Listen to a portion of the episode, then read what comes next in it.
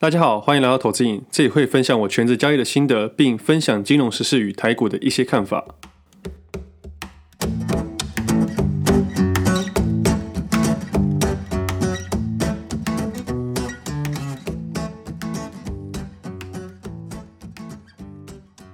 今天时间十二月十七号，星期四，这是我第五十三集节目，我是 Wade。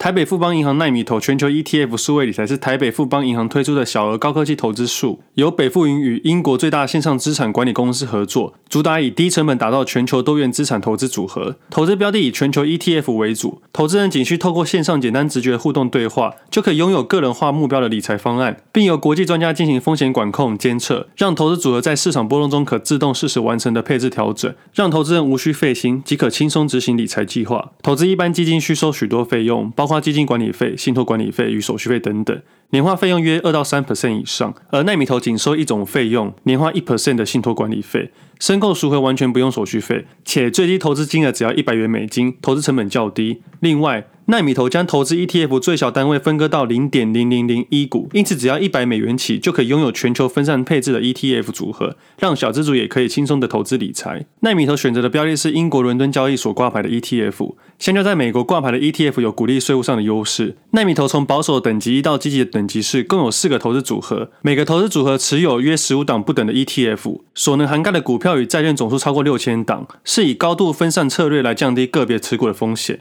北富盈与国际专家团队二十四小时监控，采用动态调整投资组合整体风险，把每个投资组合的风险程度控制在可控范围内。我有实际到奈米投的网站去试用了，觉得页面做起来很清楚，也很人性化，很适合年轻人去使用，看起来真的蛮舒服的。小资族或新手投资人也不用担心太多，平台会以问答式的方式帮助你去了解自己的投资规划跟想法，并依照你的选择打造适合自己的投资组合。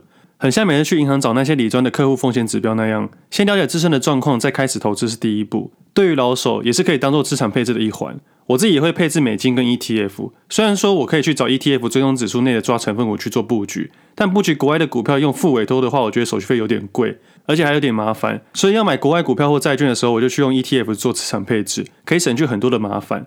虽然银行会有一些成本啊，但是我个性是这样子的。只要有被服务到，我认为该给人家赚的还是要给。毕竟现在这个社会是知识服务的时代，就像律师、医生、心理学家都是专业的服务。你不可能受了伤送到医院时跟外科手术医生讨价还价吧？其实奈米投感觉比较像是所谓的懒人投资法，不是说稳赚不赔哦，而是对于那种小资族或者本业很忙的投资人就蛮适合的。而是我是觉得买入这种 ETF 可以省去很多麻烦。我们投资人要做的事情是确定自己能承受的投资风险，还有资金控管。那更细微与专业的东西交给他们处理。控制资金的方式有很多种，你可以用定期定额，用时间成本平滑价格成本；你也可以用定期不定额或定额不定期，完全看你自己本身的看法。我觉得这样的懒人投资法才是真正优化投资绩效的方式，而且能让你参与市场的感觉。小资主也可以用一百元美元开始投入，像我自己觉得现在美金汇率是近年来比较便宜的位置点。我自己就在二十九元以下慢慢去买入。我的想法是这样子：未来我会去国外玩，那美金是强势货币，在相对于国际上是比较有优势的。虽然我不会以美金当做赚价差的主要投资方式，但比较起来是相对优势。另一方面，假设美金汇率真的跌到二十五元这种很倒霉的状况，我也不会担心，因为我会当做要去美国玩的旅游基金，顺便去看看 NBA，也可以用这笔钱去国外待一段时间，学学英文之类的。最后提醒投资人，投资一定有风险，相关风险详见奈米投官网首页。委托人签约前应详阅奈米投指定营运范围或方法单独管理运用金钱信托投资国外有价证券信托契约条款。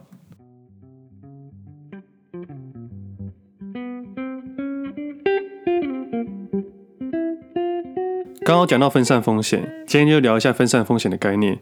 我就想到，如果要讲到分散风险，通常都会想到一句话：鸡蛋不要放在同一个篮子里。但对我来说，你专心盯着这个篮子，比你放在很多篮子还要好。大多数人对于分散风险的概念都比较不明确。我讲一个我朋友的状况，他家境还不错，他们家对于风险分散的概念就不一定在证券商品上面，而可能只会偏向资产的配置。有些大资金的投资人要的不是高额的报酬，而是希望自己的资产不要减少，甚至想尽办法要给子女。因为法规的关系，每年只有两百二十万的赠与额度。那对于那种超高资产的投资人，两百二十万真的太少，他们就要想尽办法让政府抽的税越少越好。但要在遗产税真正出现的同时，保护自己的资产。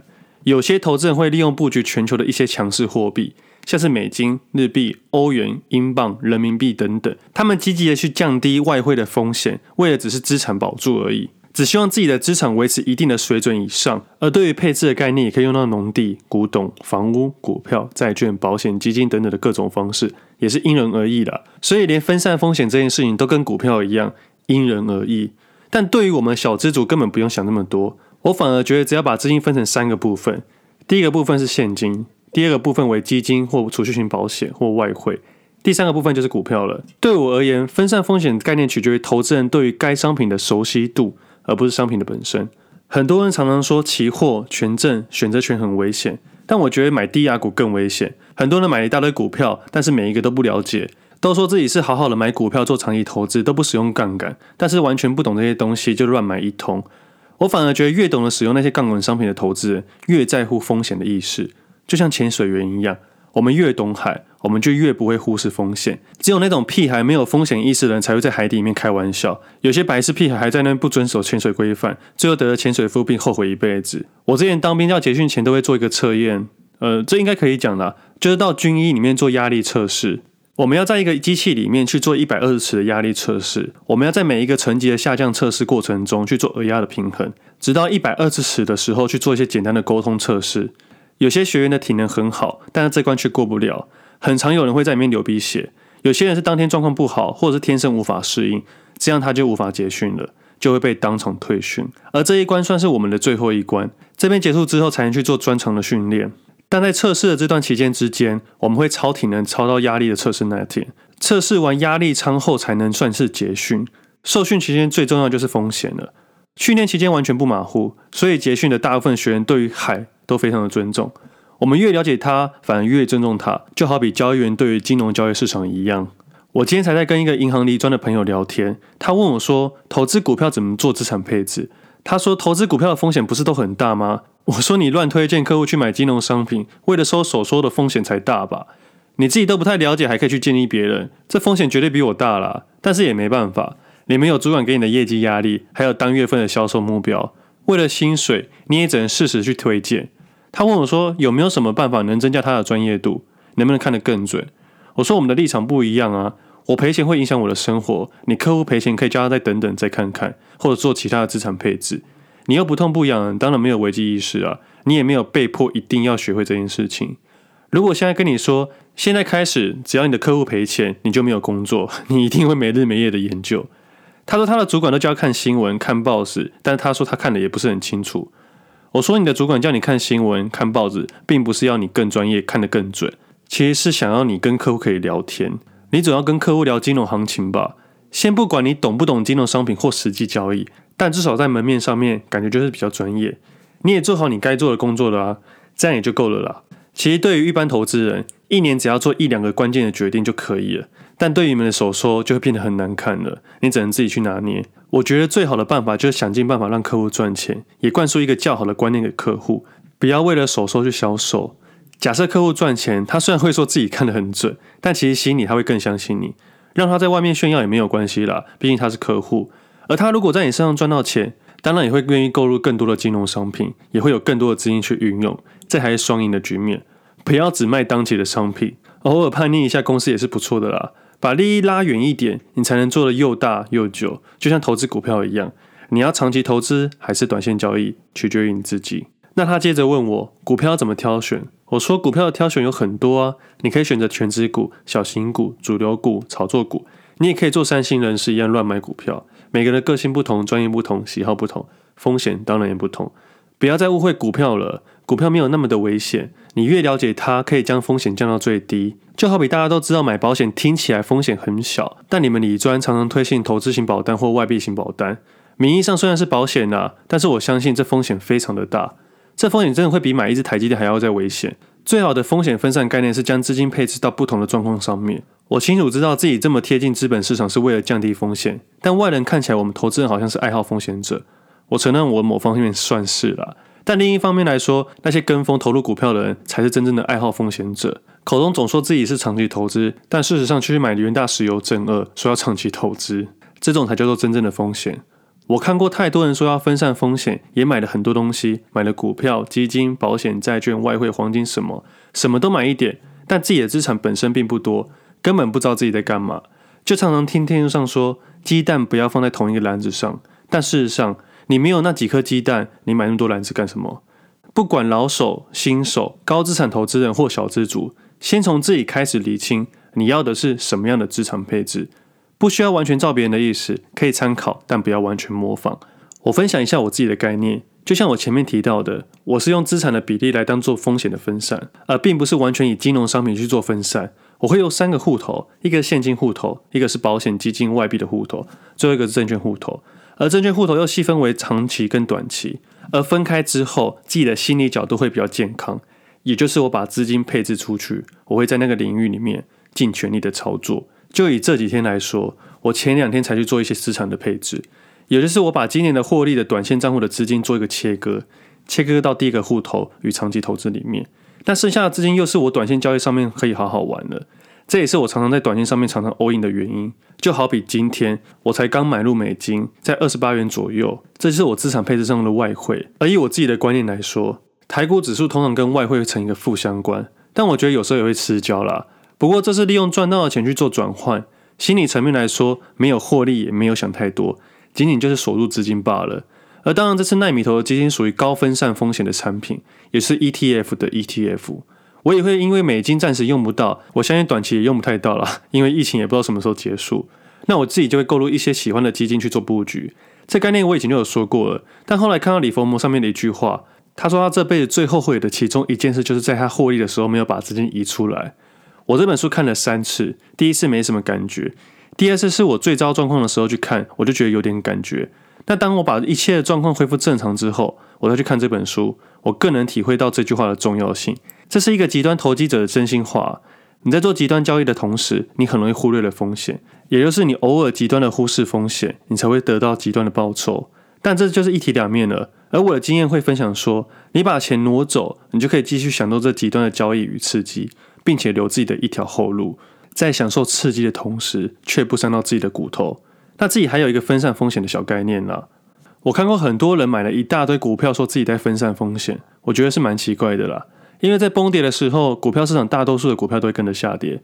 在我眼里的股票市场只有两个，一个是证券，一个是现金。持有现金比例越高，才是真正的分散风险，并不是分散股票。自己大多的情况下，在做短线交易时，持股通常不超过五只，有时候一到两只都有可能。因为我要非常专心的盯价格，并且在盘中使用股票、期货、权证的转换。偶尔还会使用到选择权。股票的标的虽然是第一步，但不是最重要的一步。对我来说，只要这个标的会动就好了。投机者只做价差，只论损益，不去预测。对我来说，风险分散就是把鸡蛋放在同一个篮子里，专心管好这个篮子就好。最后分享，要做到分散风险的概念，要从宏观的规划到客观的判断，再做主观的调配，这才是好的风险意识。不要再误会股票的风险很高了。我反而觉得做自己熟悉的商品，风险才是最小的。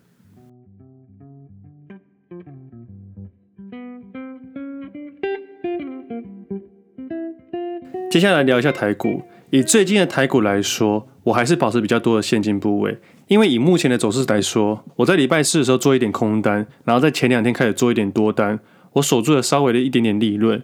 对我来说，现在目前的行情是我看不太懂行情，但我不想要错过下一次的机会，不管是上面或下面，所以我做双边的布局，为了只是重新的建立一个新的开始。那如果对于一般的投资人来说，我反而觉得现在纠结的情况下，多留点现金是好事，因为以现阶段来说，有一些小细节已经稍微的改变了。那经过前几天的修正，大多数的股票还在纠结之中。以我的观念来说，我应该会做多一些强势个股，但指数的部分会偏保守看待。那不管是大回档还是小回档，在每一次回档之中，你都可以看到一些比较强势的股票。简单来说，在这几天的修正之中，你能稍微看一下谁在裸泳，但说实在话，还是没有很清楚。但值得注意的是，前几天的跌势它不跌下去，就值得观察。我自己是还在操作红海啦，那这几天还有专心看两只电动车类股。哦，对了，我是没有分享到红海的操作。那接下来稍微分享一下红海的操作好了。在十一月十六号开始，自己积极操作红海的状况。其实红海是我今年的长期投资标的之一，我有投入，在今年的三月多买入，七八月再买入。那长期投资概念就是这两次买入之后，我就没有积极去操作了。但短线交易上面还有去琢磨，而真正使用衍生性商品跟杠杆积极操作的时候，是在十一月十六号之后。我在十一月十六号当天分享的一篇文章在 Facebook 上面，是说红海真的很美。这次不是开玩笑的。这是我第一次公开分享，因为我主观意识到这次的优势比较大。虽然前几次红海都有在放消息啊，但我觉得时机点不是很好。但十一月十六号开始，以我的研究跟观察，我觉得他这次可能要玩真的。而我也在那天开始盯红海的盘，也每天分批买入一些，直到十二月三号当天收盘价格在我预设停损位置附近。当天收盘有一个底了，假设明天开低，我就全部清空。意思是我这次看错了，我停损加上浪费我的时间成本。不过因为这段时间的紧迫盯盘，我发现在盘中的量与价有很特别的变化，并且看到筹码非常集中。但我还是会尊重价格啦，因为做手的手法真的太多了。大量买入一档股票不一定真的看涨，我们不能跟自己的损益开玩笑。但很明显的是，这次的集中是非常有钱的人，我会称他为大人物。预估持有的部位超过十几亿，而且非常有耐心，非常有技巧。就在我想要停损的当天晚上，突然间公布了财报，而新闻用手动的标题说“红海营收创新高”，我当天晚上就有个底了。我觉得。这个大人物蛮厉害的，好像悄悄知道什么东西一样的。那我们就当做鬼故事听听就好。不过我当天晚上就有个底了，明天要动作了。而隔天十二月四号直接开盘在盘整上缘，我当天的部位是没有太多的动作，反而是清空其他的部位，将资金预留出来，并且找寻喜欢的红海集团的股票。我相信只要领头羊动起来，其他都会稍微动，不管真动假动，我都不管。我只是个投机者，自己当天收盘的持有部位只有红海集团的个股跟现金，而将各样衍生性商品都找好了，将期货、权证都锁定了。隔天一早，十二月五号，鸿海集团开高，我就把剩下的部位都敲进去了，也是我预设好的部位，而也就这样的吃了一根长红。隔天也开始渐渐退场。那商品的使用概念，过去一集有提到，所以我就不再多说了，概念是一样的。直到上礼拜四录音后，我就把我的部位恢复到正常部位，也没有使用任何的杠杆商品。一直到前两天开始设计新的游戏，也开始小量的进场去试单。那这次的操作获利跟上次红杰哥差不多，算是满意的报酬。那我这两个月主要的漂亮的交易大概就是这两次，但我的交易模式比较不太一样，也不建议新手投资人使用，因为我在找寻标的的过过程中会不停的去停损，就是适时的小停损，为的只是找寻像这样的一次的大机会。那我有将图文内容放到我 PressPlay 上面，因为这次知道要分享，所以我在盘中是有截图的，把细节抓得比较细一点。那有想深度研究的朋友也可以去看看，但如果没有要看这么细的，大概概念就差不多是这样子。那以心理层面来说，每次可观获利的前提是我能承受多大的亏损。那只要我运气好摸到这样子的，我就会捐一点点钱去流浪动物协会。会选流浪动物是因为我家的小公主常常走丢，小公主是我养的一只柴犬，刚养它的时候每年都会走丢。它就是那种我骑车走到路上会看到一只狗很面熟，走过去一看，发现是自己家里的狗。因为我妈很爱把它野放，走丢的频率多到只要朋友或邻居在路上看到柴犬，就会打电话给我。所以我想说，如果有这种获利，我就会捐一点点过去，因为我觉得它可能以后用得到。那我们今天节目先到这里，我们下次见，拜拜。